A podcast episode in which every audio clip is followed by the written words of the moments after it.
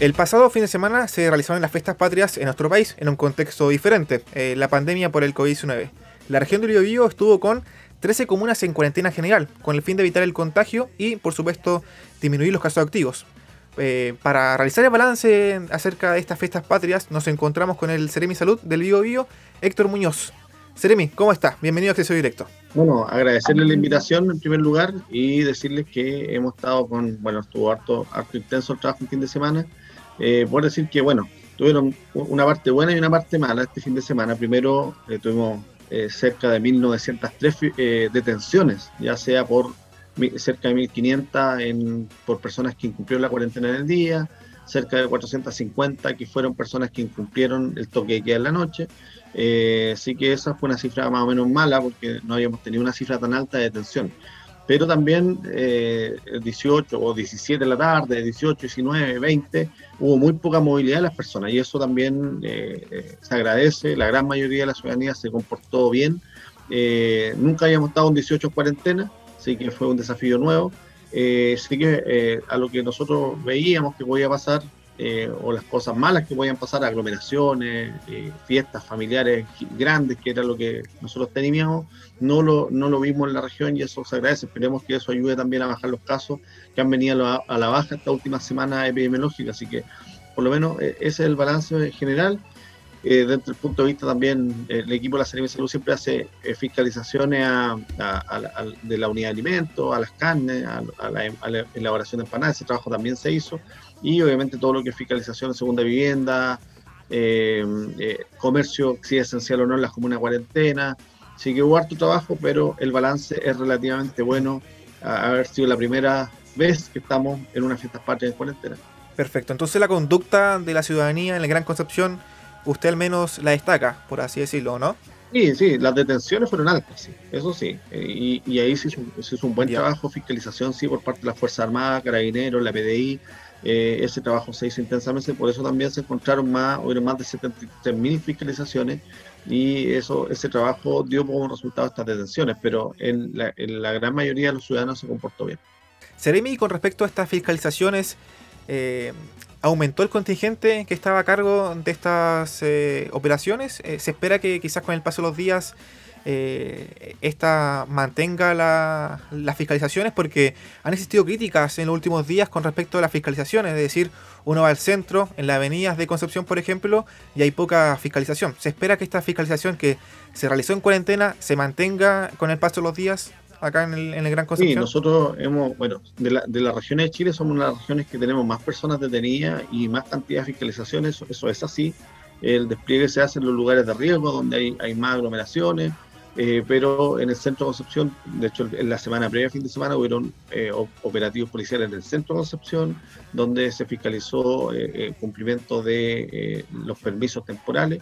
nosotros ya contratamos antes del 18 100 funcionarios más, así que esos funcionarios permanecen en la Seremia de Salud, así que vamos a hacer un despliegue mayor para controlar primero los espacios cerrados, los mascarilla, los espacios cerrados, el aforo de las personas. En el exterior también vamos a controlar todo lo que tiene que ver con la distancia física que tiene que haber en las filas. Eso yo sé que ha costado. una cosa es la fiscalización, pero también eh, la persona no tiene que autocuidarse. Eso, eso tiene que pasar. La persona tiene que usar mascarilla, tiene que lavarse las manos, tiene que mantener la distancia física al resto de las personas. Eso tiene que pasar. Las actividades se pueden realizar, pero con esta medida de prevención. Así que, claro, nosotros tenemos un rol eh, fiscalizador, las policías están desplegándose, por eso digo, como región tenemos hartas fiscalizaciones y hartos detenidos pero eh, la ciudadanía tiene que ayudarnos de su parte, no puede aglomerarse, no, no puede eh, en los mismos lugares, no puede ir con niños, eh, tiene que usar bien sus permisos temporales o los permisos para trasladarse, ¿cierto?, de comuna en cuarentena a los que no están en cuarentena. Ese tipo de cosas las estamos fiscalizando. Por eso digo, aquí uno tiene un rol, la autoridad tiene un rol, pero la ciudadanía tiene mucho que decir. Tenemos un año que todavía vamos a estar con cuarentena, o sea, no con cuarentena, con, con pandemia ¿ya? Y no podemos estar un año en cuarentena, ¿ya? No podemos estar un año con esa medida restrictiva, por eso estamos viendo que las cifras que están bajando, algunas comunas van bien. Eh, esperemos que estas comunas salgan de la cuarentena en algún momento más. Vamos a esperar la evaluación de esta semana, cómo se desarrollan los casos de aquí al domingo, porque esos son los casos que vemos de la semana anterior, ¿cierto? Que fue el 18 de septiembre y las semanas y los días previos. Y vamos a analizar qué hacemos eh, con estas comunas que han ido disminuyendo los casos, que esperemos que se mantenga esa baja. Perfecto, Seremi. Y ante eso voy a hacer un desglose. Eh, ¿Ha costado concientizar a la gente de la región del Biobío con respecto a esta cuarentena, según usted?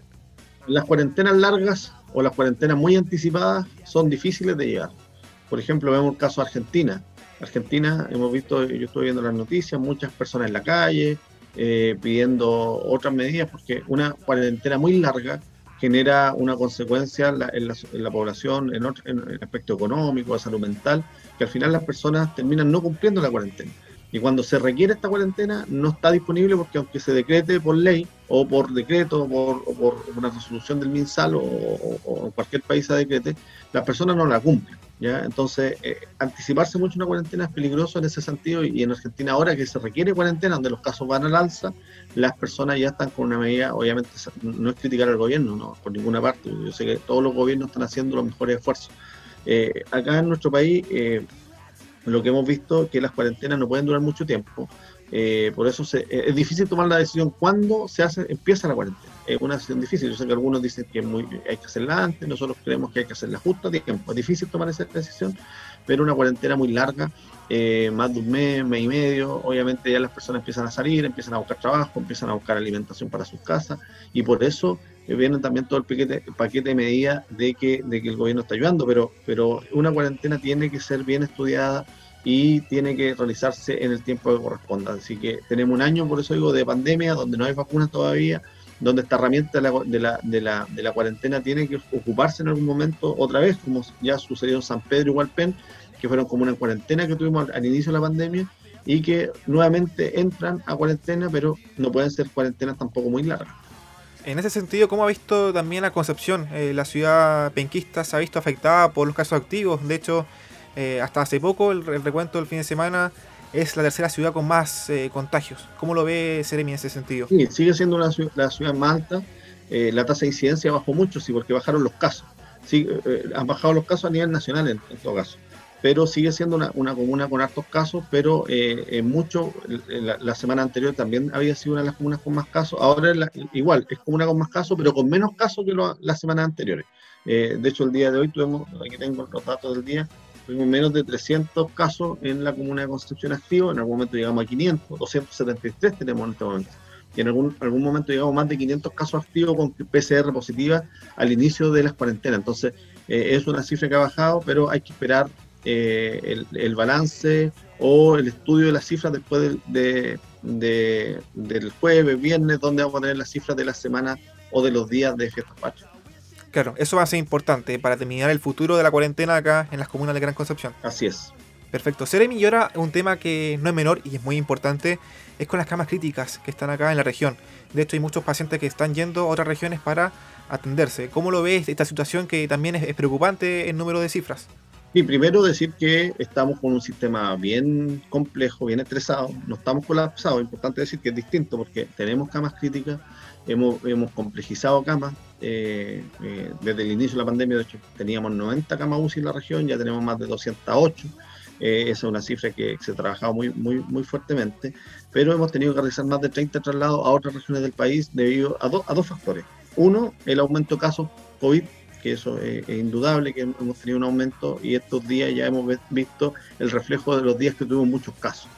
Eh, y lo segundo eh, es que, por ejemplo, el 45% de las camas UCI está ocupado por otras patologías, ¿ya? Y más del 70% de las camas UTI, que son intermedias, ¿cierto?, están ocupados, o tratamiento intermedio, están ocupados por otras patologías. ¿Qué significa eso? Que muchas personas que en marzo, abril, eh, en algún momento tuvieron programada alguna visita, alguna operación, o, atención de alguna enfermedad, debido a la pandemia no pudieron atenderse, están llegando a las camas críticas, están llegando a las camas UCI, están llegando a las camas UCI por urgencia. Y nuestra ocupación de cama tiene un, fuerte uso por otras patologías no COVID.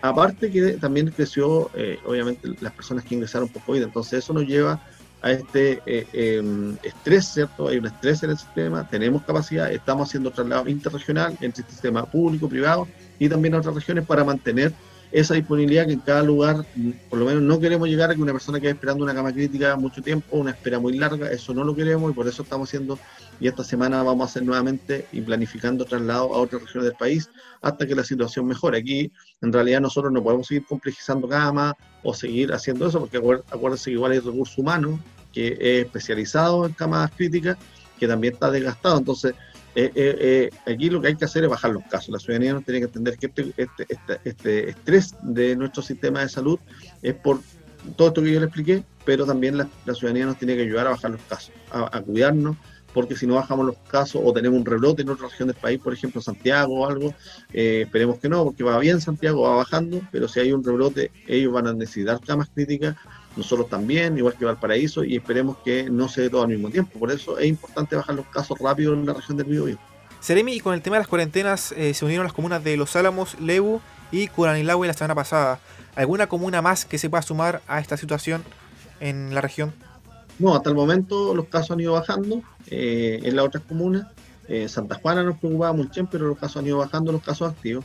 Y eh, siempre estamos mirando, hoy día tenemos reunión, también tenemos reunión, siempre, en realidad todos los días nos juntamos, pero hoy día, los miércoles, los domingos, hay reuniones especiales para poder analizar cada una de las comunas. Hasta el momento creemos que hay algunas comunas que han ido mejorando, otras comunas que estábamos en observación, pero también han mejorado y estas tres comunas de la provincia de Arauco están recién empezando, así que todavía muy pronto va a ser una evaluación de ellas.